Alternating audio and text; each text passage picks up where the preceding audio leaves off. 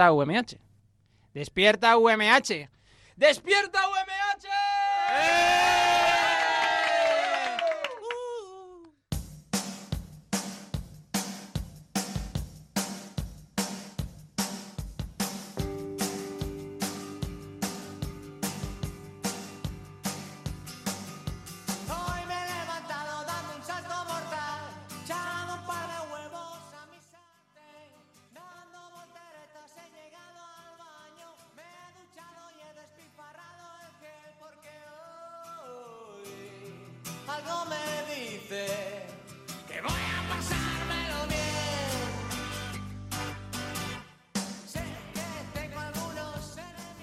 Uno de esos días que tenemos marcado en rojo en el calendario. Sí, sí, y eso es que dentro de muy poquito vamos a entrevistar a Pedro Alonso.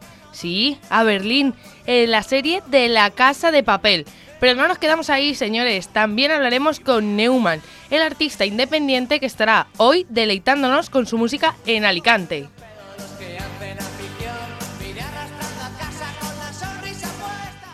Esto gracias a este equipazo de gente guapa y madrugadora como son Sofía Román, José Domingo Delgado, Abraham Rico, José Antonio Gil, lo mismo por parte de Roberto Prada en la producción, el gran Borja Cabrera en los controles técnicos, yo soy Susana Bonal y aquí comienza Despierta UMH.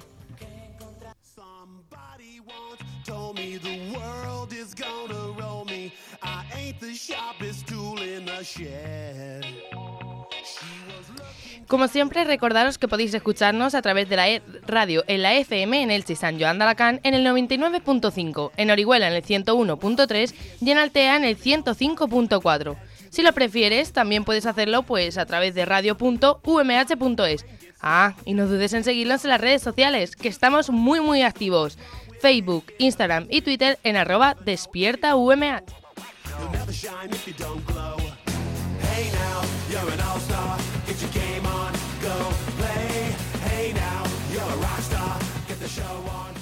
Bueno, y hoy vengo con un notición, aunque si leéis la prensa y veis la televisión, pues tampoco os asombrará mucho, y es que Rosalía, la cantante, ha creado una colección de ropa junto a Inditex para la marca Pull&Bear. ¿Lo ¿Sí? sabías? ¿En Sí, serio? sí, sí, la Es que- cantante. Es que, está en todo esta Rosalía, ¿eh? Pues Madre sí, mía. mira, salió el lunes y pues ya se pueden ver estas prendas que creadas por la artista. La verdad es que ha sido un boom, sinceramente. Qué lástima que seguro que es solo para chicos, para chicas, ¿no? Eh, sí, eso es lo peor que tiene. De momento, pero yo he leído que le han preguntado y dice que ella está dispuesta a sacar ropa también para chico o unisex. Yo, yo estaría dispuesto, ¿eh? A comprarla. Mira, por ejemplo, eh, lo que más ha triunfado ha sido la sudadera negra que pone malamente, camisetas con su cara y su mítico tra y bordado en el pecho. Además, los precios no son caros. Sinceramente, yo lo veo bien. Los precios van desde 12,99, que es la más bien. barata, a 35,99, que es lo más caro. Porque es una Es el- chaqueta. es el precio estándar de, de las prendas de ropa en este tipo de, de tiendas, yo Sí, creo. y los colores, según ella misma dice, el lila es un color femenino, es un color sensual. El rojo para mí es apasionante, da fuerza. El negro es misterio y no le gusta mu- y le gusta mucho y el blanco es pureza. O sea, que los colores son lila, rojo, negro y blanco. Bueno, lo de toda la vida, ¿no? sí, O sea, aunque también hay algo de verde porque he visto que ha sacado como un chándal así modo sport. Eh, de momento lo que más se ha vendido y se ha agotado es una sudadera de borreguito que lleva una cremallera hasta el pecho. Borreguito, que ahora está así muy de moda. Borreguito, o sea, un borrego, un... Sí, como de ovejita, color blanco. Eh, la mayoría de medios, como ya he dicho antes, no pueden dejar de hablar de ella y tienen titulares tan bonitos como las 20 prendas de Rosalía que malamente vas a conseguir antes de que se agoten. Y lo peor es que es verdad. O sea, está todo súper agotado. Eh, muchos Sí. usuarios a través de Twitter, Instagram, han criticado a esta cantante por su decisión de colaborar con este grupo económico. ¿Qué opináis? Yo pienso que, que está bien, o sea, ¿qué, qué le pasa a este grupo económico? ¿Qué le pasa a esta tienda de, de ropa? Es que sus fans desde hace un montón de Sí. tiempo, yo qué sé, la critican en plan, eh, haces música diferente, quieres ser diferente y al final te has anclado a el típico grupo para sacar más dinero. Inditex lo critican mucho. siempre tienen que aparecer los típicos fans que dicen que estaban ahí desde el principio para criticar al artista que ahora está triunfando y está llegando Sí. a todo el público para decir, no, es que antes molaba más, es que antes era más independiente y era más alternativa. Sí. Yo creo que ahora mismo Rosalía está en el mejor momento de su carrera y está llegando Sí, a todo el mundo. Y esos comentarios, pues bueno, evidentemente demuestran pues no sé, no sé lo que demuestran, pero que, que- que no quieren ver triunfar al artista y sobre todo hacer mejor música que la que hacía antes. Pues sí, y además eh, otra que ha salido a su defensa ha sido Aitana, que recordemos que Aitana está ligada también a Inditex a través de su, mar- su marca Stradivarius. Y Aitana ha dicho que ella se ligó a Stradivarius y que no pasa nada. O sea, Claro. ¿Se ligó? Se ligó Ah, a la vale, marca. Sí, Oye, y bueno, también eh, hay que destacar que Rosalía está ahora mismo en boca de, de todos y que, bueno, el otro día, eh, la pasada noche de Halloween, ofreció un concierto gratuito en Madrid, sí. en la Plaza de Colón, abarrotada. Ahí fue a verle eh, su amigo Pedro Almodóvar, con quien ha colaborado y va a colaborar en diferentes películas, y se hizo viral un vídeo donde salía Pedro Almodóvar saludando a Rosalía desde un andamio, diciéndole, Rosalía, guapa, que soy Pedro. Y Rosalía no se dio cuenta, evidentemente, con todo el bullicio de personas que había allí, y pasó de ella. Y ya luego los medios, eh, y pasó de, de- de Pedro De Almodóvar. Pedro. Y ya luego todos los medios diciendo que Rosalía había pasado de Pedro Almodóvar, tal, no sé qué, buscando ese titular sensacionalista, pero bueno, que fue simplemente una anécdota y que tiene muy buena relación. No, y el vídeo es gracioso. No cualquier artista, en verdad, puede decir voy a hacer un concierto y que se abarrote así de esa manera el concierto de Halloween. Además de actuar en los premios de NTV, que fue todo un éxito y fue la más aplaudida de la noche. Lo que no me gustó de esos premios MTV, todo se ha dicho, es que no se habló del único grupo español que sí que se llevó un premio esa noche, Viva Suecia, y sí que se habló de Rosalía, que sin embargo no se llevó ningún premio. Sí, solo se habló de Rosalía, de hecho. Eh, por cierto, ¿sabes lo que está en boca de todos? ¿El Donar qué? sangre. Uy. Vamos a escuchar dónde.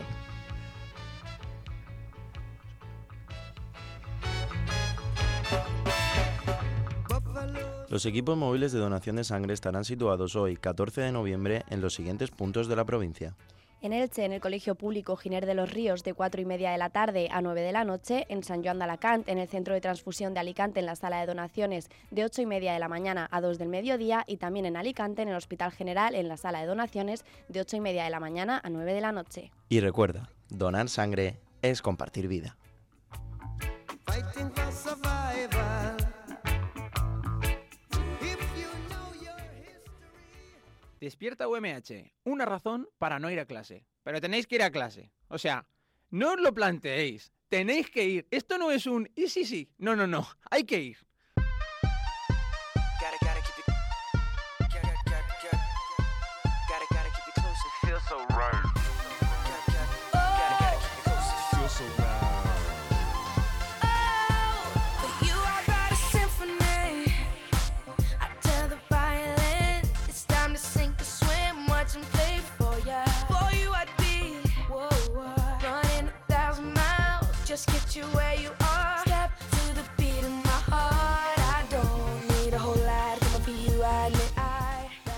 Bueno, con este musicón de Justin Bieber llega la sección de consejitos viajeros de Sofía. Buenos días, Sofía. ¿Qué nos traes preparado? Muy buenos días, hoy vamos a hablar de consejos para que vegetarianos y veganos disfruten al 100% cuando viajan.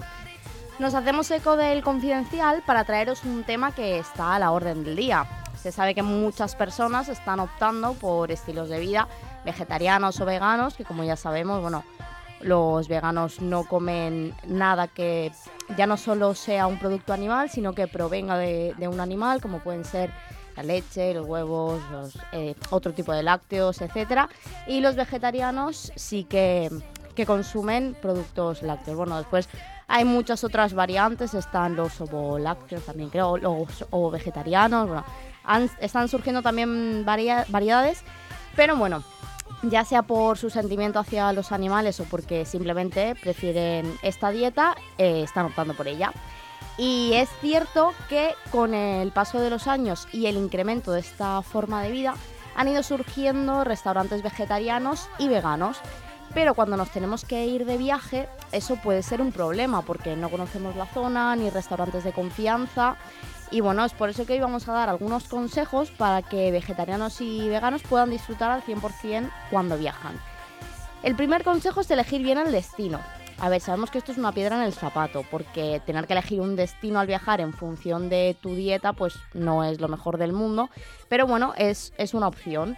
Cabe destacar también que la mayoría de capitales europeas y muchas ciudades de Estados Unidos ya tienen gran variedad de lugares donde se ofrecen platos vegetarianos y, y veganos. Lo que pasa es que hay que saber encontrarlos, pero bueno, Google siempre es un buen aliado y si no, al estilo retro, preguntando, pues se llega a Roma. Entonces, bueno, la primera opción sería esta, elegir bien el destino en función un poco de, de lo que vayamos a comer. La segunda, el segundo consejo es prestar atención al reservar. Es decir, si tu idea es ir a un hotel en concreto o a un crucero, lo mejor sería informarse si cuentan con un menú vegano o vegetariano. Generalmente muchos lo incluyen en su oferta y además si es buffet libre siempre habrá muchas muchas opciones porque en un buffet libre pues te puedes hacer a lo mejor Claro. tu propia ensalada o, o lo que sea. Es que si, si un vegano, por ejemplo, se va de crucero y ese crucero no está habilitado o el cocinero es anti-vegano y no hace comida de vegano ni nada, ¿qué hacen? No, no comen. No, por eso el, el segundo consejo sería Son, informarse. son gente Claro. que, como hemos visto aquí en el estudio, a Abraham le caen mal porque han hecho un pequeño. Abraham está enfadadísimo. diciendo, No le gustan "No los vegetarianos. No, veganos". que conste que lo respeto un montón, ¿eh? pero a mí no me gusta. No, tú, bueno, porque tú sigues otro tipo de dieta. Mi pero dieta, es- que también es respetable. igual Claro, que la suya. totalmente, totalmente respetable, igual que la suya. Pero bueno, a ver, en general es lo que estaba diciendo, en los cruceros suele haber una, sí que es verdad que hay sitios donde pedir a la carta, pero suele haber un buffet libre en el Claro, que seguro variedad. que vas a encontrar, pero también es cierto que a lo mejor la variedad que encuentres son solo ensaladas. Entonces, a lo mejor estar una semana de crucero comiendo lechuga, pues Hombre, igual hay- algún pasto que pues.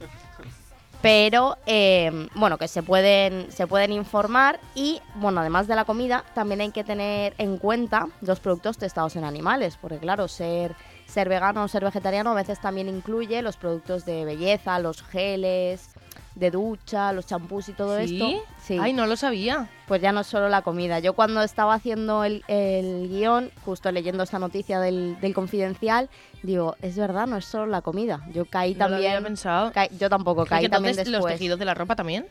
En general, los que son fuerte. los que son así que llevan sus principios muy a la orden del día, eh, sí que tratan que todo lo que les rodea no esté testado en animales. Claro, claro. Entonces, por eso decía que hay que tener en cuenta los, los productos testados en animales. Si no estamos seguros de que el hotel nos lo pueda ofrecer, que casi seguro no nos lo va a poder ofrecer, porque en general, a no ser de que sea un hotel muy específico y muy concienciado, las muestras que ofrecen pues No suelen ser testadas en animales, etcétera. Entonces, la mejor opción sería llevar un- nuestro propio neceser con nuestras cosas y así nos vamos a asegurar de que los productos no son testados en animales y simplemente lo que las muestras que nos regalen las dejamos ahí y, y ya está. El tercer consejo sería aprender a decir las cosas básicas. Es decir, si tú te vas a un lugar en el que no se hable español o no domines el inglés ni el idioma del país, lo mejor es aprender eh, pues algunas cosas básicas. Por ejemplo, a decir eh, sin huevos o sin pollo. Incluso a preguntar si, si algo lleva queso. Por ejemplo, según Google Traductor, preguntar si algo lleva pollo en francés sería ¿Avez-vous du poulet? Sí, es verdad, es verdad. Abraham Sí. puede Que confirmarlo. tienes un porque- B2 de, inglés- de francés. Creía que era Sofía Román. Poulet. Poulet es pollo. Uy, Pues por uy, eso. ¿Puedes uy. repetir? ¿Avez-vous du poulet? Avez-vous du Pero a ver, poulet? si lo Ese, dices, ese. si lo dices con, con el huevo dentro. Claro. Que no era huevo, que es pollo. ah, vale, vale, vale. Bueno, y de hecho, solo con verdura en alemán sería Nine. Nan mit Gemüse. Bueno, no sé si Gemüse se dice así porque lleva 10 y Gemüse. Bueno, como sea, pero Naur mit Gemüse. Y, o incluso mejor, sin queso en suajili se diría Bora Vila Jibini, Pero, pero, espera, ¿su, Suajili de dónde es? em, de un país de África. Ah, Suajili. ¿Puedes repetirlo? Bora Vila Jibini. Eso es sin queso en suajili. Me Eso, pareció. eso es una maravilla. Yo creo que José Antonio podría grabarlo para las redes sociales para que nuestros oyentes vean la cara de Sofía diciendo eso en Suajili. A ver, un momento, un momento. Eh, seguidores de redes sociales, arroba despierta UMH, Twitter, Facebook e Instagram. A ver si me carga ya Instagram. Vale, ya lo tengo cargado. Eh, Bueno, todo pues tuyo, Sofía. Voy a repetir. eh, para decir mejor sin queso en suajili, diríamos Bora Vila Jibini. ¿Y, y sin pollo en francés cómo era? ¿Cómo era? Abe Voodoo Poulet. Vale, maravilloso. Ahí lo pueden observar nuestros seguidores de, de radio a través de las redes sociales. Bueno, pues como estaba diciendo, este tercer consejo sería, sería eso, la gente Mm. pues que no es vegetariana ni vegana, a lo mejor se va a otro sitio y aprende a decir mm, dónde está esta calle, pues el consejo para ellos es que aprendan a dominar eh, temas alimenticios. En infoidiomas.com también hay un artículo muy interesante, cómo pedir una cerveza en Europa. Te da hasta 33 países para poder pedir la cerveza, pues bueno, en inglés, en alemán, francés, italiano, portugués, catalán, gallego, bueno, búlgaro. Claro que también es, muy útil porque vegetarianos y veganos también pueden tomar cerveza, ¿no? Sí, Creo que sí. Sí, ¿no? Sí. Es que yo tampoco no soy experta en este tema, entonces no controlo Los celíacos 100%. no. Por Celíacos eso hay no, cerveza sin... Pero vegetarianos y veganos creo que cerveza sí que pueden tomar. Eh, bueno, el cuarto consejo sería no improvisar con los snacks, es decir, las esperas en el aeropuerto, los trayectos en avión, tren, autobús e incluso los días que te puedes pasar por la ciudad que estás Sí. descu- descubriendo pueden ser bastante largos. Así que es muy importante y recomendable, primero, llevar agua y segundo, preparar algunos snacks. A ver, lógicamente no hace falta que te lo lleves todo desde casa. Porque si te vas 15 días, al final pues se te va a llenar la maleta de comida. Uy, Pero sí que pero sí que puedes localizar algún supermercado cercano en el que puedas comprar, yo que sé, fruta, frutos secos o Claro. cualquier otra opción que sea adecuada a tu dieta vegetariana o, o vegana. Entonces, bueno, más o menos esos son eh, los consejos que, que yo les doy a la gente que, que sigue este tipo de dietas y que quiere hacer un viaje y a lo mejor no está no está muy segura de cómo hacerlo o de, o de cómo llevarlo a cabo. Y hasta aquí, Susana, los chachi consejitos de Sofía para hacer tus viajes más fáciles. Bueno, pues tomamos todo nota y sobre todo vamos a tomar nota de lo que ahora nos va a contar Pedro Alonso. No tengo unas ganas de hablar con él. ¿Y tú, Sofía? Yo tengo Pero, muchísimas. pero ¿quién era Pedro Alonso? Pedro Alonso, Berlín en la Casa de Papel. ¿Aún no has visto Vela, la Casa de chao, Papel? Sí, claro, claro. Vela, chao, chao. Vamos a escucharlo. Vela, chao. Ay, la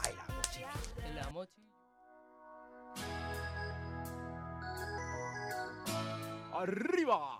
La entrevista de Despierta UMH, la sección que más esperas, la única quizás que se hace en serio.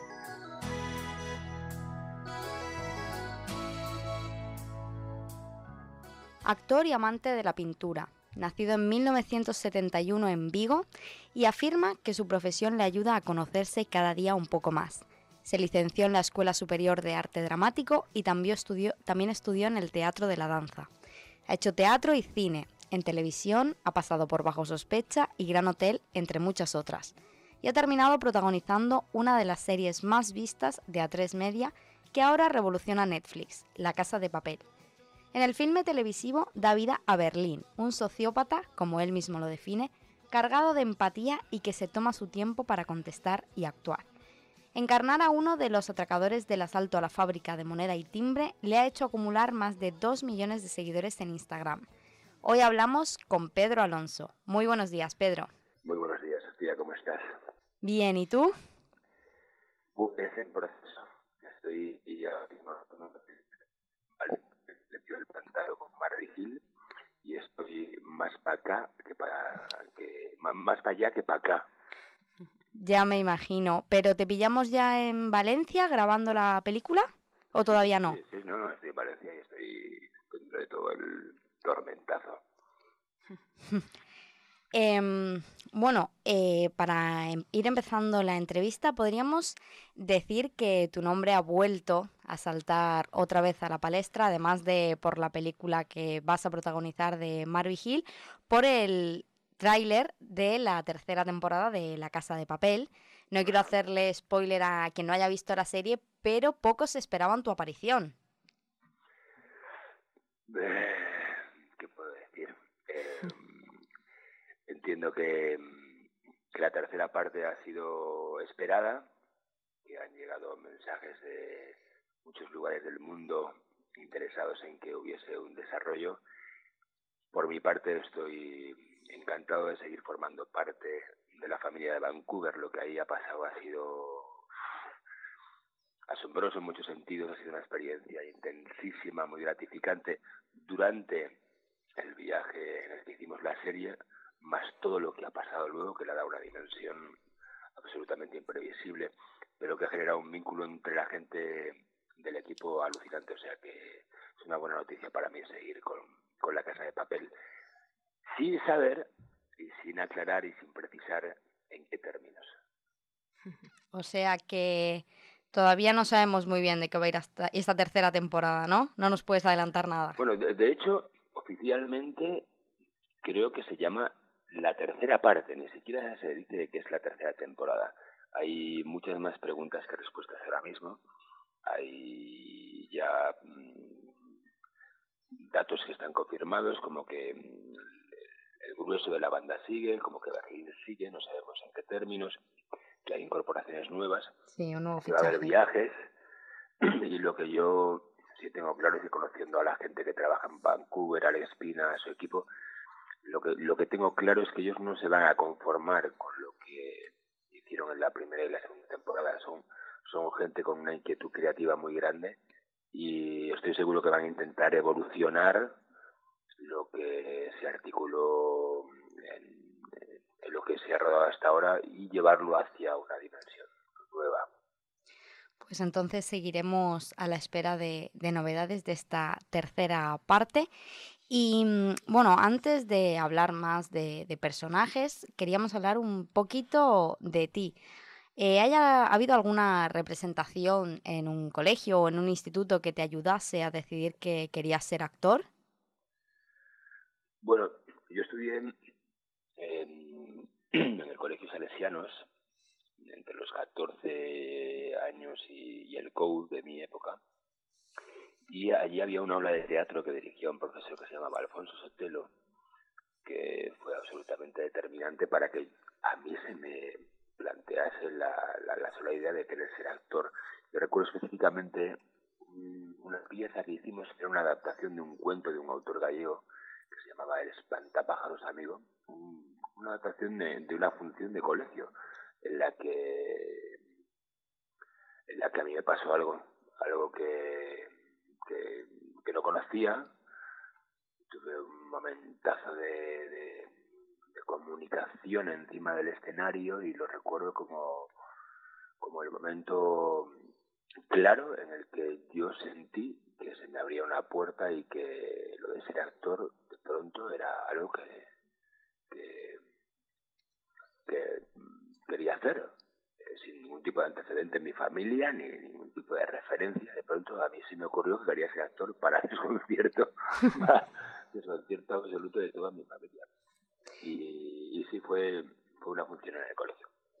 ¿Y mm, crees que, que tomaste el camino correcto? Es decir, ¿te llena tu profesión? que si me llena mi profesión, Sofía, mi profesión me llena, me vacía, me sube, me baja, me da dolores de cabeza y a veces me hace muy, muy feliz. Lo que sí es verdad es que después de, de ya unos cuantos años dedicándome profesionalmente a eso, a esto, eh, puedo decir que me parece un milagro seguir vivo profesionalmente. Es una profesión muy dura, muy difícil, en la que resistir en el tiempo es, es, es un milagro. Y por otra parte, sí puedo decir que después de haberme confundido muchísimo, haberlo hecho mal cientos de veces y las que me quedan, a veces disfruto profundamente de- del trabajo y, y, y cuando uno disfruta profundamente de un trabajo como este, eh, todo por un segundo tiene sentido. Sí es verdad que yo soy una persona que a día de hoy trabaja intensamente, me preparo todo lo que puedo y más, de tal forma que se ha convertido en una forma de vida y es una forma de vida que, que mm, a veces te genera mucha inquietud porque el nivel de exposición es muy grande, pero, pero es una forma de vida que me, que me hace crecer a cada paso, cosa que agradezco. Yo quería preguntarte si, bueno, el, éxito de, los últimos trabajos que estás haciendo, entre ellos el de La Casa de Papel, ha hecho que, te cambie mucho la vida. O si, a lo mejor sigues teniendo la misma o el hecho de que la gente te, re- te reconozca todavía más por la calle. Bueno, lo, lo que no se puede negar es que ha pasado algo gordo. Semana a semana, después de que la serie se estrenó en Netflix, iban llegando colocaban el fenómeno de la casa de papel en una dimensión que nadie podía haber previsto ni anticipado. Yo he viajado muchos últimos meses por, por diferentes países del mundo y, y era difícil de creer en algún momento que estuviese pasando lo que estaba pasando. Es la serie de habla no inglesa más vista en Netflix, que es una plataforma que tiene ciento, ¿cuánto tiene? 120 millones de abonados. Pues ahora mismo no sé datos concretos, pero esos o más. Un es la serie que más ha petado en Brasil. ¿Cuántos habitantes tiene Brasil? Casi 400 millones de habitantes. No, sé, o sea, la- las cifras son absolutamente delirantes. Entonces, sí es verdad que de pronto empiezan a, suceder cosas que, que te hacen pensar que algo gordo está pasando. Frente a eso, lo que yo he intentado hacer, en vez de volverme loco y, y hacer caso a todos los estímulos, lo que he intentado hacer es como, como intentar reforzar lo que venía haciendo. Eh, llevar una vida de trabajo, eh, realmente dedico mi vida al estudio. Eh, sí- es verdad que he viajado mucho más en los últimos meses y en vez de hacer muchas más cosas, lo que he hecho es menos. E intentar, en la medida de lo posible, prepararme para que todo esto, si, si pasa, que puede ser que pase rápido, eh, no me haya convertido en algo diferente y si acaso que me sirva para acceder a, a gente de talento. Pero yo creo que hasta que pase un tiempo no, no se podrá hacer una valoración más, más objetiva de, de lo que ha supuesto el fenómeno de la casa de papel. Si bien es verdad que es un, es un tiempo propicio y favorable para mí en términos personales y profesionales. Y hablando de la Casa de Papel, bueno, buenos días Pedro, soy Susana Bonal, la compañera de Sofía. Y hablando de la Casa de Papel, ¿qué papel te hubiese gustado interpretar si no llega a ser Berlín? ¿Hay algún papel con el que diga, Buah, pues me habría gustado interpretar este, me siento también un poco identificado? Bueno, mm, se me ocurre decir dos cosas. Por, eh, por tipo, Sí. los, los ingleses llaman typecasting, eh, podría haber hecho también el profesor, yo Mm. creo. Pero lo bueno de, de esta serie es que a estas alturas ya es imposible imaginar a otro actor haciendo los personajes que también han hecho mis compañeros. Yo creo que Álvaro Muerte está que se sale haciendo el profesor, que le ha dado muchísimo corazón y, y un toque un toque maravilloso al, al líder de la banda. Y eh, si esto hubiese sido hace 20 años, probablemente yo hubiese sido Denver. De hecho, de hecho tengo alguna foto de hace 20 años en la que soy Denver. Me parezco mucho a Denver. Eh, y, y en cualquier caso, todos son personajes eh, que tienen muchísimo muchísimo contenido y que los actores con los que he trabajado han, han- cargado de vida y de, y, de alma, ¿no? Cuando, cuando tú ves personajes que molan, siempre te apetece, siempre te apetece. Eso quiere decir que el, el material que los nutre merece la pena desde el guion. ¿Y hay alguna frase del guion que se te haya quedado marcada? Incluso hace tiempo que supongo que ya no lees el guion de la primera y la segunda temporada. ¿Alguna frase que nos puedas decir de la Casa de Papel que de esas que se quedan marcadas? Bueno, lo, lo- que sí es verdad, bueno, yo tengo bastante memoria de pez, ¿eh? me, me olvido de casi todo y, y a veces me olvido de lo que he hecho y, y desde luego de lo que he dicho, los, los guiones los, los reseteo en, en- en la cabeza rapidísimamente. Pero sí es verdad que a todos nos consta que hay gente que se sabe diálogos enteros de la serie y que Berlín es un tipo que no deja de decir frases para tatuarse en la espalda o para escribir en camisetas. ¿no? Eso de, yo qué sé, Arturito, pues está muerto y, y todo ese tipo de afirmaciones tan, tan excéntricas, tan categóricas, tan salvajes del personaje, pues son de esas que se quedan grabadas. Bueno, antes comentábamos que te pillamos en Valencia grabando la película El silencio del pantan- pantano que protagonizas junto a Nacho Fresneda. ¿Tienes algún proyecto más entre manos? Bueno, eh, ya es oficial, lo puedo decir. Cuando acabe la película me voy a hacer la tercera parte de La Casa de Papel y, y hasta ahí podemos leer. Bueno, pues estaremos al tanto y, y obviamente pues esperamos con ansia el estreno de esa tercera parte para, para volver a verte y volver a disfrutarte encarnando a, a Berlín. Gracias, muchísimas gracias. Gracias por atendernos. Un placer.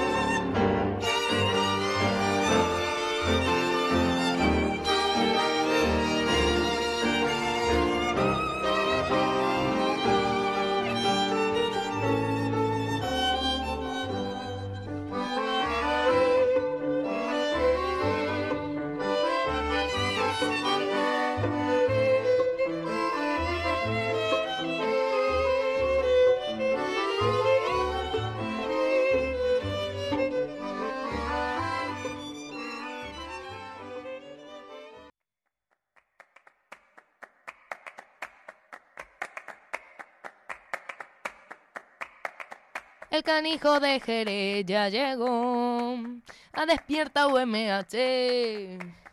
Es cantante y también compositor. Ostras, ¿el canijo de Jerez? Sí, sí, sí. El 16 de noviembre. En Despierta UMH. A las ocho y media, Radio UMH. Como la hierba que crece de la tierra, como la luna en tu balcón.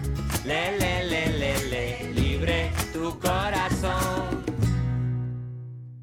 Estás escuchando Despierta UMH. ¿Eso qué es lo que es? El programa este que echan por las mañanicas en Radio UMH. Ah, al pelo. I'm at a payphone trying to call home all of my change I spent on you.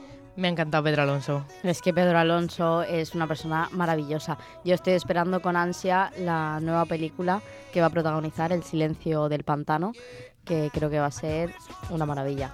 Mm, Yo lo que también espero con ansia es la tercera temporada de La Casa de Papel. ¿Habéis visto el tráiler? Sí. Eh, lo he visto, o sea, 16 veces. Me Yo lo he hasta analizado, o sea, parte por parte, qué pasaba, Sí. qué no pasaba. Y no es por, o sea, no es por nada, pero el final, cuando ya parece que has visto todo el trailer y de repente sale Berlín y te manda a callar ahí todo elegante como un señor, es Lo que, maravilloso. lo que yo he pensado, ahora decimos nuestra teoría, ¿vale? Pero la mía es eh, que va a ser todo igual, eh, o sea, va a seguir siendo, él va a estar muerto, obviamente, perdón por el spoiler quien no lo haya visto, pero como que va a salir en fantasma o algo de eso, el profesor se va a volver loco y lo ve. Eso también es mi teoría. Claro, eso, eso lo estuvimos comentando. No sé si el profesor o ot- otro personaje, pero yo pienso que para alguien que haya marcado a lo mejor en las primeras temporadas un papel importante, lo van a sacar a modo eh, Hannah Baker, ¿sabes? De, por tres razones, en plan de en diversos momentos ha- harán como flashback o, momentos así. en los que aparezca Berlín. Pedazo de spoiler le habéis hecho a toda la audiencia que no haya, que no haya visto la serie. Entre ellos, nuestro compañero. José. Pues. Jojise. No, José, José. Sí, pero José Dos no está ahora mismo en el estudio. Sí, sí, sí, por eso, que- pero que José la está viendo y no ha acabado la, la Claro. segunda temporada. Pero bueno, con suerte No mm, ha está en el baño y no nos ha escuchado. Una pregunta, o sea, una pregunta que os lanzo desde la ignorancia, desde Tell la me. más Cuéntanos. ignorancia. ¿Y por qué no te la ves, la serie? Claro, Porque claro, no o sea, tiene tiempo. O sea, estoy empezando a ver algunas series. eh, vi una de Movistar que se llama El Día de Mañana, me pareció espectacular, miniserie, que comienza y acaba, que es solo una temporada. Pero bueno, os quería preguntar. Es una serie increíble. Eh, os quería preguntar, es una serie de Antena 3. eh, y yo al principio pensaba Sí. que la serie de Antena 3 era la típica esta. De Jolín. Todo Yo, el mundo lo De pensaba. verdad que, junto a los cuentos de la criada, es la mejor serie que he visto en mi vida. ¿eh? Yo me encanta. Es un seriote. Una serie que marca un antes y un después Sí. de, de- Sí. de calidad, no Sí. de entretenimiento, sino de, de calidad. Para que veas el nivel que puede marcar una serie de calidad, es en antena. O sea, nosotros no valoramos tampoco mucho el cine que tenemos y, las series que tenemos. De hecho, esa serie tiene dos temporadas porque no tuvo audiencia. O sea, eh, fue bajando la audiencia a un ritmo al que llegó a un millón solamente de, de- de personas sentadas en su casa. 3, que es muy poco. Claro, o sea, la serie empezó con 4 millones. Entonces, eh, es muy, muy poco. De hecho, la cancelaron tan rápido por eso. Y en el momento en que Netflix la compra y la comercializa en todo el mundo, se ha convertido en la serie más vista que en, en- habla en lengua, no, española. en lengua no inglesa. Inglesa. En lengua no inglesa de la historia de Netflix. O sea, es la serie más vista que no sea en inglés No, es que de la está historia. bien hecha. O sea, lo mejor de esa serie es que está bien hecha, está todo pensado, es que es increíble. O O sea, compite con series como Rebelde. flipas. Los Y actores. ha ganado Rebelde. Los actores, lo había que han Rebelde y la otra, ¿no? ¿Cuál Rebelde, güey. ¿Y no había otra que era la competencia de Rebelde? Rebelde Way. Rebelde Way. Ah, vale, vale. Estaba Una era Rebelde- argentina y otra era mexicana. Ah, vale, vale, Exacto. vale. vale, Rebelde sí. Way es la argentina y la buena.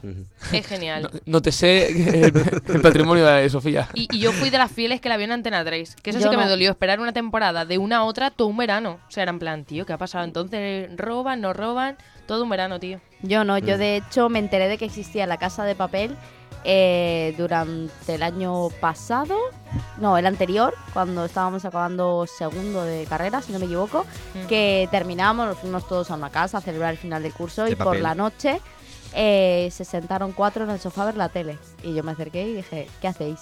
ver la casa de papel. Y yo, ¿qué estáis viendo Es que, qué? sí, sí, sí. Y yo dije, ¿qué No, hacéis? pringaos. Y claro, yo dije, no pringas. Y luego cuando vi la serie dije, madre mía, normal que la estuviese Yo soy viendo. de los pobres que no tenía. O sea, fue antes de Netflix, entonces me tocaba esperar semana a semana para el siguiente capítulo. Y se pasa súper mal, ¿eh? Porque es que acaban muy bien. La verdad es que está muy Se chula. pasa mal, pero acaba muy bien. Sí, me has entendido. Sí, sí. Yo respecto a las teorías he estado leyendo bastante las teorías de la gente y había gente que decía que mm, iba a ser un antes de la vida de cada uno. Claro. Pero yo he llegado a la conclusión de que eso no puede No, porque pasar. sale Mónica. Claro, porque en el tráiler sale Mónica y además hay una silla que lleva el nombre de Mónica.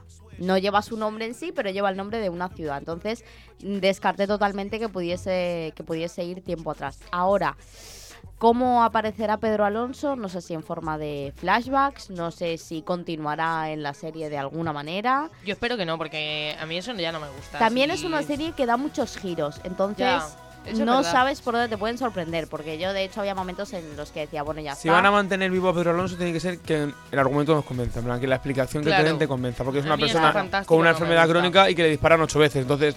em, Por si no había hecho suficiente spoiler, Claro, él ha ya, hecho más vale, ahora. ya. Bueno, eh, vamos a escuchar a Newman. Me cuenta por aquí que lo tenemos a, a través del hilo telefónico. Ya está, ya está listo. Dice ¿Ya está además que, que le gusta la casa de, de papel y demás, porque nos está escuchando. De Pedro Alonso a Newman. Vamos allá.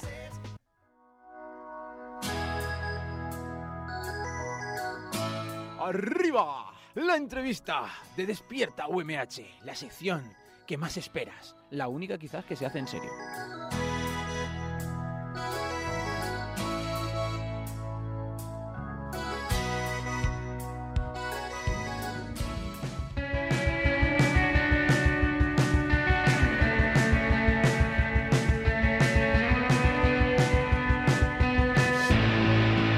¿Qué tal amigos? Pues sí, hemos tenido hoy muchísima suerte de poder entrevistar a Pedro Alonso, Berlín, en la serie de La Casa de, de Papel, pero ahora también tenemos una entrevista muy especial, nada más y nada menos que a Newman, que hoy estará llevando su último álbum, Craspat, al Teatro Principal de Alicante en el ciclo de Momentos Alhambra en el escenario. Y por eso ya tenemos la suerte de poder saludarle y darle los buenos días. Hola, ¿qué tal? Muy buenas, Newman. Hola, buenos días. Muy Bueno. bien, muchas gracias, encantado. Un placer que madrugues con nosotros, además en día de concierto, ¿eh? Eso es de valorar, ¿eh? Bueno, también tenía que madrugar de todas maneras, pero yo soy de los que, ma- de los que madrugan, pero se acuestan también muy temprano. Eso es positivo, si no la balanza de- de- del sueño se, se rompe y eso no es nada, no es nada bueno, ¿eh? Sí, así es. Y Newman, ¿cómo se llevan las primeras horas antes, antes de un concierto, antes de empezar? ¿Nervios? ¿Cómo está uno? Ver, las primeras horas, yo, a ver, yo me, re- me remontaría a, las- a los primeros, a los días anteriores, ¿no? Yo los días- Ujú. o sea, tres días antes del concierto, a ver, cuando ya varios conciertos seguidos, pues no, ya como que haces el primero, ¿no? Y luego si al día siguiente tienes concierto, pues como que ya te has quitado un poco de peso, ¿no? Pero eh, cuando a lo mejor estás una semana que no tocas y luego tienes un concierto, pues días anteriores estás ya, yo ya estoy nervioso de hace tres días, ¿no? Por el concierto de, de- de esta noche. Mm, Entonces, eh, las horas previas y los momentos previos al concierto son... jo, a mí me da incluso a veces fiebre y todo, o me da la sensación de que tengo fiebre. Luego ya salgo a tocar y con el primer acorde como que se me pasa todo, pero al principio lo paso ahí un poco un poco mal, ¿sí? Como incluso decir, incluso no me compensa esto, estoy sufriendo yo ahora mismo. Pero que va, Sí. luego pues se te pasa enseguida la, la guitarra y, y se te olvida. Claro, si no está ese cosquilleo previo al concierto, algo mal estamos eh, haciendo. Aprovechando que te tenemos en el mismo día de- del concierto, mm, ¿tienes alguna superstición, alguna manía antes de tocar, algo antes de, de empezar ese concierto? Pues muchas, la verdad, ¿sabes? Pues me gusta estar tranquilo, porque ya llevo los nervios bastante acentuados por dentro. Me gusta estar un poco en silencio y luego pues me gusta que, o sea, siempre afino la guitarra eh, momentos previos antes de, por ejemplo, esta noche llevaré, pues, eh, son cinco guitarras, que llevo cuatro acústicas y una, o tres acústicas y una eléctrica, y con un bombo, con un pie bandereta, o sea, es una, un, un acústico que no es un acústico al uso, ¿no? Entonces, siempre soy muy tiquismiqui, ¿no? Para todos, Ujú. entonces me gusta que esté súper afinado todo, súper bien, eh, todo en su sitio, todo, porque, bueno, porque, bueno, porque hay que hacerlo guay, ¿no? Y hay que hacerlo bien, ¿no? Y es una responsabilidad para mí muy importante y grande, ¿no? El hecho de la gente que va a verte, ¿no? Que, que espera siempre lo mejor de ti. ¿Te motiva el concierto de esta noche en el Teatro Principal de, Alicante? Además en un formato, pues bueno, especial, como decimos, ante 150 personas que van a estar todas en el mismo escenario, de fondo el teatro iluminado. ¿Te motiva tocar en este escenario, en este tipo de concierto de Momentos Alhambra? Enormemente, porque aparte, pues mi familia, aparte de mi madre, son todos de Valencia, Gandía, y ahora pues viven muchos en Alicante, San Juan, entonces bueno, ir mucha parte de mi familia y, y así que, bueno, pues es emocionante por el simple hecho de que es un concierto en un formato que yo disfruto muchísimo, ¿no? Y la gente pues se va también, ¿no? Por lo que, lo que siempre he visto. Y luego también pues por el añadido de que, de que toco cerca mi familia, ¿no? Que no siempre pues tiene la oportunidad de tocar cerca de ellos, ¿no? Y bueno, pues tiene añadido siempre emocionante, pero este incluso pues es, es un poco más, ¿no? Y hablando también de esta diferencia de, de formatos, de dónde dar un concierto, suponemos que quizás por el, el tipo de concierto ¿no? que vamos a ver hoy, eh, quizá la selección de temas Newman será un poco más íntima. Sí, efectivamente, el, el, el formato ya te, te digo que no es el, la acústica al uso porque porque llevo una instrumentación que no es la típica que, que se suele hacer un acústico, ¿no? Eh, no voy solamente con una guitarra, ni tampoco voy con el, con el grupo haciendo las canciones con, como son el eléctrico, pero con la acústica, ¿no? Sino que es un formato en el que eh, pues toco las canciones tal y como se compusieron en su día, algunas, eh, cuento pues historias de, de algunas pues de algunas son graciosas, la, historia ¿no? de, de la letra y de la canción en sí, y bueno, es bastante, bastante especial. O sea, o suman muchos factores ¿no? para que para que sea un concierto y, y además siempre empiezo el concierto diciendo lo mismo, ¿no? no nunca repito nada, ni el, repertorio es el mismo siempre, eh, eh, pero siempre digo, y bueno, me- también me da la oportunidad de, tocar canciones en eléctrico no ni siquiera hemos tocado nunca, ¿no? Porque, porque no son para eléctrico, para un festival, y luego pues canciones que a lo mejor pues hemos olvidado en el tiempo, pero no por nada, sino porque, porque bueno, vas sacando discos nuevos y tienes que ir haciendo el repertorio, pues un repertorio de cuatro horas, ¿no? es que hacer un repertorio adaptado, ¿no? Entonces tienes que ir dejando muchas veces la, la pega es esa, ¿no? ¿Cuál quitamos, no? no? La pega no es cuál ponemos, sino cuál quitamos, ¿no? Entonces hay canciones que con el tiempo pues tienes que ir quitando porque se van sumando otras y yo aprovecho ese formato también para tocar canciones que o bien nunca se han llegado a tocar en eléctrico o bien eh, se han tocado pero eh, se, dejaron de tocar no hace tiempo no entonces la recupero en ese formato que, que, bueno repito no es muy muy emocionante y muy agradecido para mí y para la gente que lo está escuchando Hoy va a tener mucha presencia tu último trabajo, Crashpad, de que donde bueno, pues ha, ha sido un año eh, muy intenso en su presentación. ¿Va a tener hoy mucha presencia o también va a haber presencia para el resto de, de trabajos tuyos?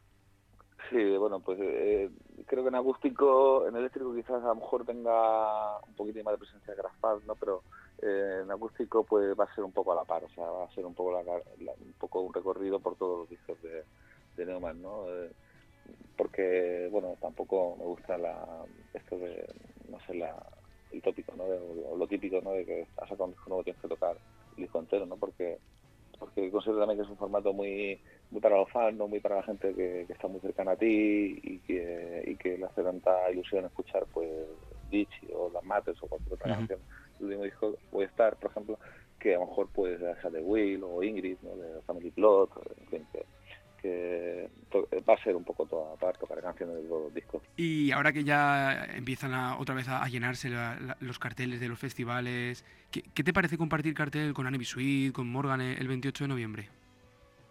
pues, fantástico, o sea, me parece maravilloso. Ana Guisu es además compañera de sello y somos amigos, hemos tocado juntos, hemos tocado juntos en, en escenarios y además hemos compartido, por ejemplo, en Málaga abrimos el Festival de Cine de Málaga ¿no? y, bueno, tocamos un par de canciones, una de, de John Travolta y del mío, esta Olivia Newton-John y otra de, de la película esta de Once, de, no recuerdo el artista. Fin, que hemos tocado juntos en escenario, ¿no? Y luego hemos compartido eh, cartel, ¿no? En, en muchos festivales, en muchos, eh, en muchos encuentros, ¿no? Entonces, bueno, eh, todo un honor y un placer, ¿no? Para mí es un artista que, que aprecio bastante, ¿no? Pues muy positivo, ¿no? Que se pueda disfrutar de los artistas en el escenario y sobre todo que pueda disfru- disfrutar el público contigo. El concierto, como decimos, va a ser en el Teatro Principal de, de Alicante, eh, marcado en el ciclo de conciertos, momentos Alhambra en el escenario. Y ya tenemos por aquí lista nuestra compañera Susana Bonal. Hola, Susana. Hola, muy buenos días. Eh, yo traigo la parte más animadilla de la entrevista, a ver eh, cuánto sabe de la cerveza. Bueno, Bueno, antes, Sí, sí, sí, correcto, correcto. Pero Perdona, espera, perdona, Susana. antes que nada quiero preguntarle, ¿tú eres muy cervecero? Nada, normal, ¿sabes? Pues un par de cajas al día, algo típico. No, Lo- lo normal, claro que no, sí. O sea, como no, yo. No, no soy, no soy tan cervecero, no... Me gustan más la- los refrescos y eso, la verdad. Aunque bebo cerveza, ¿eh? ¿sabes? Y bueno, y, y Alhambra, por supuesto, ¿no? Porque aparte que vivo aquí en Granada, eh, pues, pues Alhambra me une muchas muchas cosas, ¿no? Estos ciclos y estos conciertos que hago para Alhambra. Y luego por última, como se dice, pues, que te contaba, ¿no? Con la orquesta de 120 músicos, que fue para la nueva campaña de, de 1925, ¿no? De la cerveza, de la cerveza suavecita que tienen. Pues yo te he traído algunas curiosidades sobre la cerveza y bueno, tendrás que decir si es verdadero, si es falso lo que yo te digo o en otras preguntas tienes que elegir eh, cuál de las tres opciones es la correcta, ¿vale? Vamos con la primera, mira. Los obreros egipcios que se encargaban de la construcción de las pirámides egipcias recibían una parte de su paga en cerveza. ¿Es correcto? Sí, sí, sí, por supuesto. Sí, pero a chiripa o lo sabías? No, no lo sabía. soy, fan de, soy fan de la de, de, de, bueno, de la historia de Egipto. O sea, ahí dado en el clavo, vamos. José Antonio Sí, Gil se frota las decir, no sabían si, si realmente trabajaban porque iban pedo, porque querían ponerse pedo, porque totalmente eran alcohólicos y entonces tenían que ir a trabajar por cojones. ¿no? Claro. Bueno. Igual, igual esa era, era mi época y no, no esta. Qué lástima. Claro, estás deseando que te pase como Sí, ellos. sí, La reencarnación, ojalá exista. Bueno, vamos con la segunda. La cerveza tiene propiedades que rizan el pelo. Esto es debido a los ácidos de la levadura y la cebada. Aporta la cerveza al pelo, aporta pues que refuerce la queratina, además hidrata el pelo, eh, da brillo.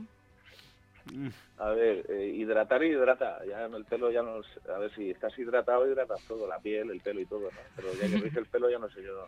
Es demasiado rizo, ¿no? Pero bueno, yo creo que no. No, el pues la respuesta es sí, la verdad que la cerveza ayuda a la hidratación del pelo, por eso José Antonio Ah, lo tiene la- así. La hidratación sí, pero que rice. Sí, te- eh, y en verdad yo creo que la Fanta ¿Te riza, también. te riza el pelo? Sí, yo creo que la Fanta también, porque en fiestas, lo típico que alguien se choca con la copa y te riza, te cae Fanta en las puntas del pelo, luego se te queda como, como que te has echado gomina, ¿sabes? Eso por el azúcar. Sí, bueno, Por eso José Antonio lo tiene tan rizado. Bueno, estoy estudiando física, ¿eh? También. que Química no, pero física sí. Entonces, Claro, ya, que estudiamos periodismo, pues lo combinamos con, con todo. De una manera divertida, para hacerlo ameno. a ver la Sí, tercera. sí, sí. Es, se recomienda almacenar las botellas de cerveza de pie en lugar de acostadas, porque minimiza la oxidación de la chapa. Claro, sí, sí, eso tiene sentido y debe ser así. Eso tiene sentido, pero yo siempre que voy a un sitio ¿Es veo la, correcto la- o falso? Es correcto. Pero siempre que veo la cerveza yo la veo de pie en cualquier tienda que vayas. En plan, algún chino, 24 horas o algo así, siempre está de pie. Mira. Pues no, no parar de aprender, ¿eh, Susana? Sí, sí, sí, sí. La cuarta te doy tres opciones, ¿vale? Tienes que elegir cuál de estas tres opciones es el país europeo que más cerveza sin alcohol consume. Está Francia, España y Grecia. Eh, Francia. Mm, no, es España. ¿eh? Aunque Eso parezca mentira. seguro, Eso está mal seguro. No, no. Es broma, es broma, es broma. No, pues a los españoles nos gusta la cerveza, pero no siempre necesitamos alcohol para disfrutarla. Cerca del 15% del consumo de cerveza de los españoles se corresponde con esta variedad. Lo que sitúa a nuestro país en, en la cabeza de la Unión Europea. Yo cuando lo he visto también me he quedado asombrada. Digo, madre mía, España. Yo creo que tenemos, somos los que más beben cerveza con alcohol y los que más beben sin alcohol. Sí, sí, será una mezcla. vale, eh, la siguiente es igual que la anterior, te doy tres opciones y eliges. Eh, no sé quién era, era un autor y crítico cervecero que ayudó a recuperar el interés por la cerveza en los años 70. ¿Vale? Muy fan de la cerveza.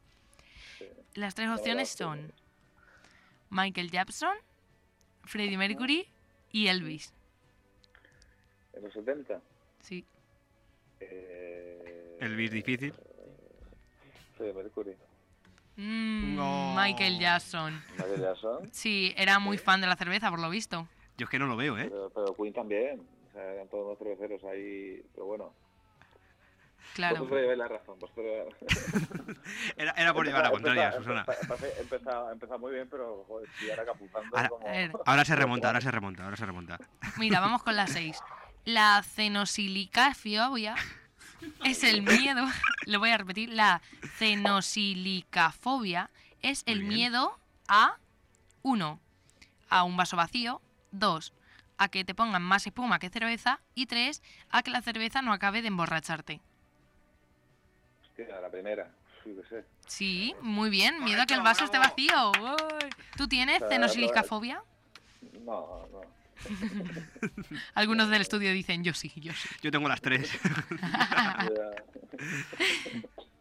A ver, la siguiente. La cerveza de camello está compuesta al 100% por A. Excrementos de camello. B. Cartílagos triturados. Y C. eh, lleva trazas de saliva de camello. La, la B. No, cartílagos no. Oh. Excrementos. Qué asco, por cierto. ¿La la habéis probado esa cerveza? Claro, eso se fermenta, se fermenta y claro, pero, claro, es, es- jodido, ¿eh? Está, está difícil, es que... Mismo, eh, Vamos, no llevo un 2, o sea, no saco un 2, estoy más suspendido que... Pero bueno, venga, vamos, a ver si... Si, aciertas ahora, yo creo que se aprueba y con un nota, o sea, Pero- con nota. ¿Tú has probado la cerveza de camello? No, no, no, ni tengo intención tampoco, ¿eh? Ah, bueno. No, ya- Ahora que ya sabes no, lo que ya- lleva. ya no. Bueno, existe alrededor de tantos tipos de cerveza en el mundo. Y Bélgica es el país con mayor número de marcas de cerveza en todo el planeta. ¿Cuántas, ¿Cuántos tipos de cerveza existen en el mundo? ¿90? ¿500 o 4000? 4.000. No, Oh. 500. Eh, aquí se asombran, Ahí, no, dicen ahí, me- 500 me- solo. me- me- ya, pero es que me he precipitado, me he precipitado. Claro, claro, me he precipitado. Luego, en cuanto me digo, pero ¿a ¿4.000 de qué? O sea, si la cerveza tampoco pero- puede ser de, sí de que hay, ¿eh? Hidrocerámica. 500. Pero a mí ya no me parece sorprende mucho. 500, ¿eh? Me parece 500, mucho. Claro, 500 ya es una barbaridad. O sea, Sí, ya sí, luego- por lo- Todas saben igual, ¿eh? O sea, menos la Cruz Quería Campo. decir, quería, decir, quería decir 500, me he equivocado. o sea, Sí. Yo esa la daría por buena, Susana. La por buena. Venga, vale, se la damos por buena. Ha sido, me he precipitado, ¿eh? ha sido, pues eso. A ver, y de... José Antonio, que es todo un experto. Y vamos por la última. Que vale esta- doble. O triple, venga, aunque es muy fácil. Durante la época medieval, la cerveza era recetada como un medicamento. La recetaban para curar el dolor de cabeza, el dolor de la tripa, dolores musculares. Sí, por supuesto que sí. Sí, la verdad que sí. ¡Vamos! Es que quita, quita todo eso. Sí, el problema no es cuando dejas de beber, ¿no? como, como dice un amigo mío, dice, eh, le, dice que le decía a uno, eh, tío, pues a mí la resaca no me da, o sea, perdón, la cerveza no, no me da resaca ni nada. Y dice, ¿qué pasa? Que dejar de beber, macho. Claro. Ahora, como, como pare un día de esto, ya verás la que se le junta, ¿eh? Sí, pero, pero ¿qué te voy a hablar yo de cerveza si sé que a mí no me gusta? O sea que... Es verdad. Madre mía. Bueno, muchas gracias. Mo- Momentos Alhambra patrocina esta sección. No, la verdad que no, pero bueno. Bueno, pues hasta aquí mi Sí. sección. Bueno, pues... Estaría bien, estaría bien que patrocinara, sí. Sí, está bien. Ah, Un par de cajicas esta noche. Y ya está. bueno, pues eh, Paco Newman, un auténtico placer que hayas estado con nosotros hoy aquí en Despierta UMH. Pues bueno, hablándonos de tu disco, del concierto de esta noche y por supuesto también aceptando que te pongas a prueba en este challenge cervecero. Nada, muchísimas gracias un placer, ¿eh? Ya, Un- Esta noche nos vemos. Eso, es, esta noche nos vemos y a disfrutar de- del concierto y del Pisco Labis anterior y posterior. Un abrazo, Paco, muchísimas gracias. Muy Adiós. grande. Chao, besos y abrazos. Adiós.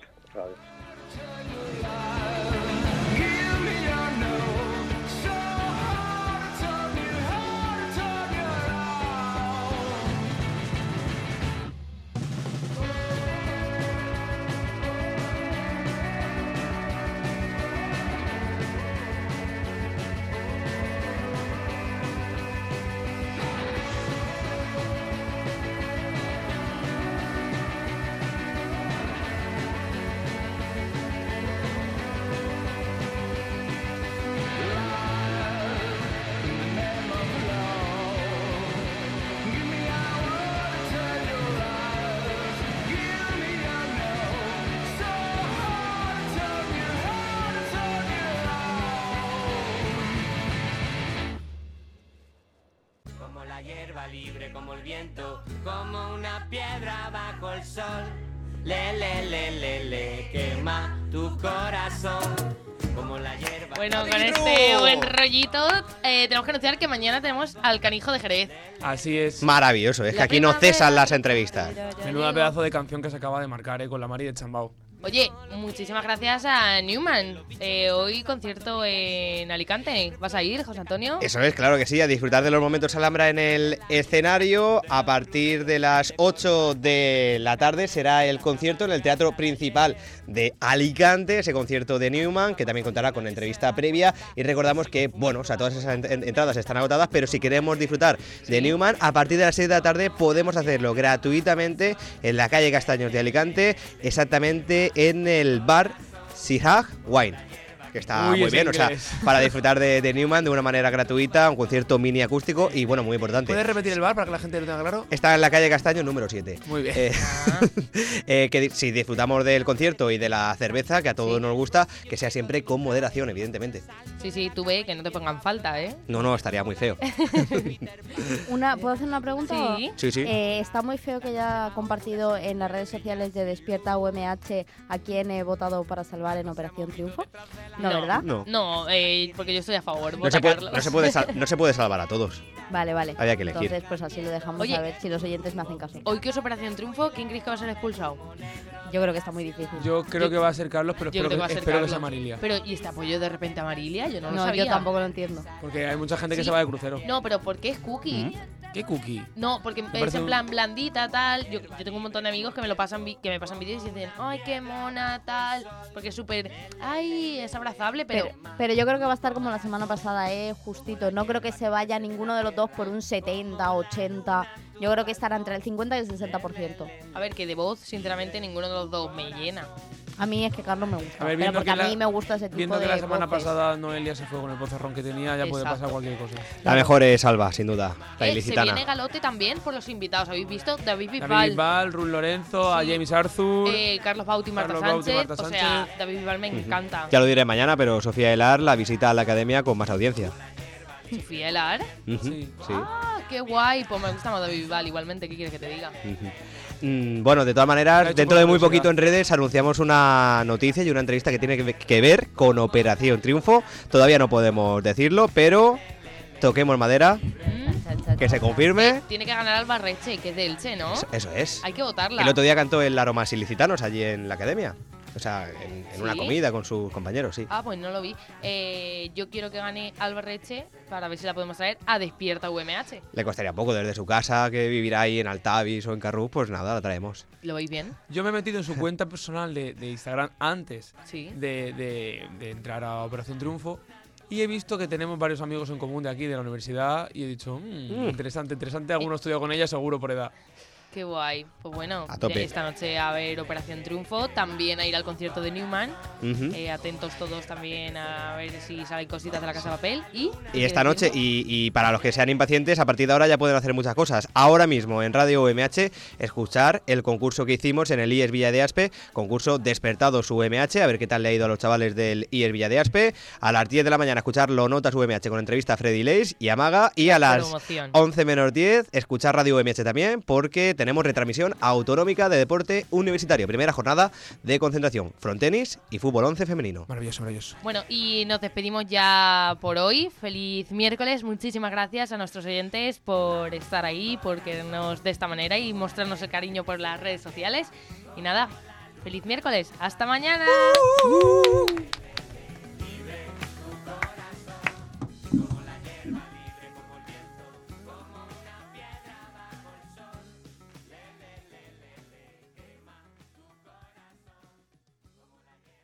Hola, ¿cómo estáis? Soy Raúl Quijano de Café Quijano y os mandamos un abrazo muy fuerte para los chicos y muchos besos para las chicas, a todos los que estáis ahí escuchando UMH Radio. Chao.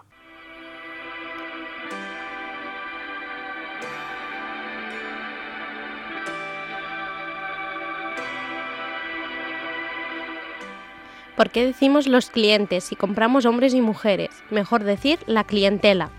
No utilices un lenguaje sexista, utiliza un lenguaje igualitario e inclusivo. Hola, ¿qué tal? Soy Álvaro Benito y mando un saludo muy cariñoso a mis amigos de Radio Estás UMH. escuchando Despierta UMH, el programa que todo técnico odia. Lo siento, vuelve a intentarlo.